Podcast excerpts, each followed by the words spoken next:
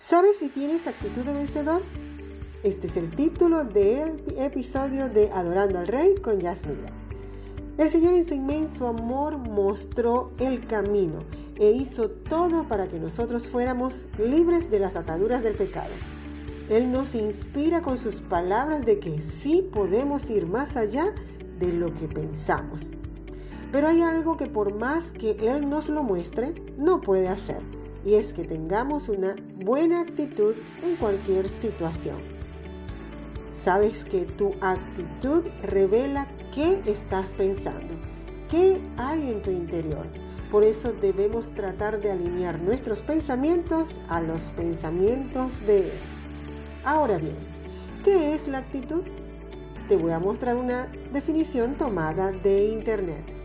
La actitud es la disposición mental y emocional de una persona hacia algo o alguien y se manifiesta a través de sus pensamientos, emociones y comportamientos.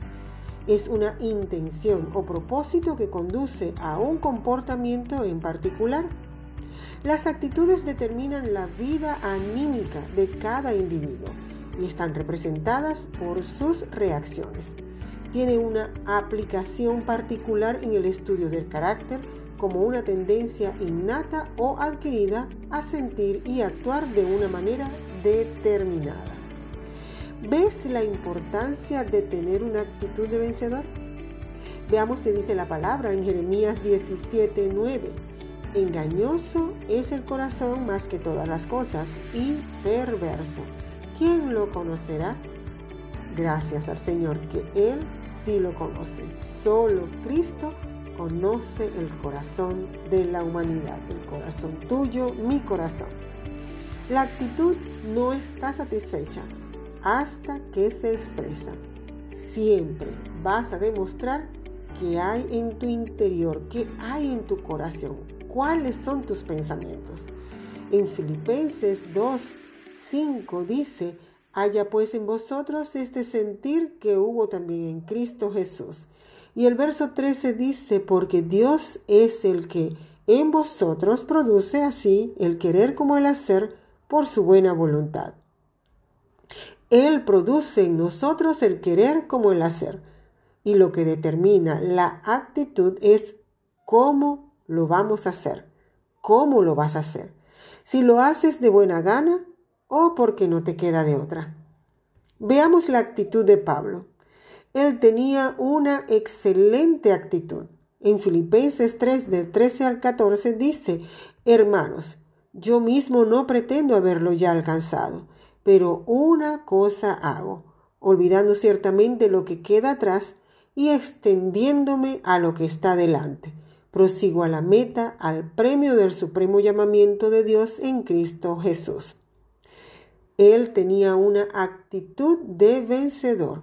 Aunque no lo había alcanzado, seguía adelante hasta lograr aquello que se le había prometido.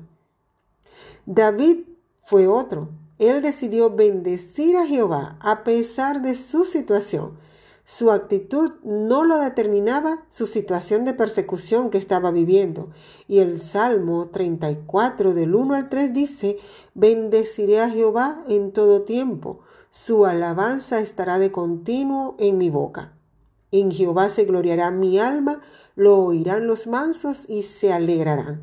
Engrandeced a Jehová conmigo y exaltemos a una su nombre. Las actitudes se contagian, sean buenas o sean malas. En primera de Samuel 22 del 1 al 2 dice, yéndose luego David de allí, huyó a la cueva de Adulán. Y cuando sus hermanos y toda la casa de su padre lo supieron, vinieron allí a él y se juntaron con él todos los afligidos y todo el que estaba endeudado y todos los que se hallaban en amargura de espíritu. Y fue hecho jefe de ellos y tuvo consigo como cuatrocientos hombres. Con David se unieron hombres que estaban en malas condiciones que tenían malas actitudes y vemos cómo después de estar con él se convirtieron en unos grandes guerreros. Fueron los valientes del reino. ellos aprendieron, aprendieron de la actitud de vencedor de David y se contagiaron de esa actitud. Como este ejemplo tenemos muchos, muchos más que influenciaron con su actitud a muchos otros. Y el principal de todos ellos es nuestro Señor Jesucristo. Su ejemplo es la máxima expresión de una actitud de vencedor. Él venció para siempre y por siempre al pecado y a la muerte. Puede ser que tengas una mala actitud, pero no siempre. La actitud que se tiene al inicio determina el feliz término del propósito. Solo debes reconocer cuando no la tienes para entonces cambiar desde tu interior, desde tus pensamientos. ¿Qué es lo que no te permite tener una buena actitud? Entregárselo al Señor y Él te ayudará en todo el proceso. Te mostrará la mejor manera y te enseñará y te contagiarás de la buena actitud de nuestro Señor.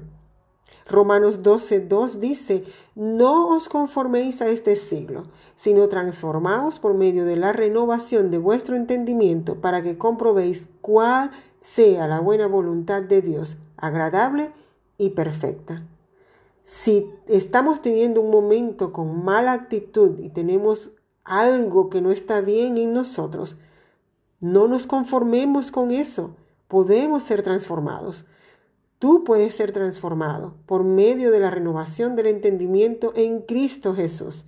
Y así puedes comprobar cuál es su buena voluntad. La buena voluntad de Dios, agradable y perfecta. Y cuando tenemos una buena actitud, vemos las cosas completamente diferentes y podemos alinearnos a nuestro Señor. Nunca olvides que eres una persona amada, que eres valioso y que sepas que ese amor tan grande fue demostrado en la cruz del Calvario. De que eres valioso para Dios y para el mundo. Si no reconoces lo valioso que eres, otro te puede decir de mala forma lo que vales o darte un valor que no es el tuyo. ¿Y sabes quién está acostumbrado a hacer eso? El mundo y el enemigo. Tu valor lo determina el Señor. Ve a Él con una actitud de vencedor, contágiate de Él y verás cómo todo a tu alrededor empieza a cambiar, pero porque estás con otra actitud y con una perspectiva renovada en el reino. No tengas miedo de adorar a Dios demasiado. El peligro está en adorarlo muy poco. Finalmente recuerda que tienes un día lleno de vida donde puedes decidir dar la gloria y la honra al único y sabio Dios. Si esta palabra ha edificado tu vida, por favor compártela y sé ese faro que ilumine a otras vidas a ir a los pies de nuestro Señor Jesucristo. Me gustaría saber de ti en cómo el Señor ha bendecido tu vida. Estoy en las diferentes redes sociales, en Facebook, Instagram, YouTube y Twitter como Yasmira Coronel y Adorando al Rey con Yasmira. Recuerda comentar, compartir, pero sobre todo adorar. Adora al Rey de Reyes con todas tus fuerzas y con todo tu corazón, y verás cómo se abren las ventanas del reino de los cielos y derrama bendición hasta que sobreabunde. Hasta la próxima entrega.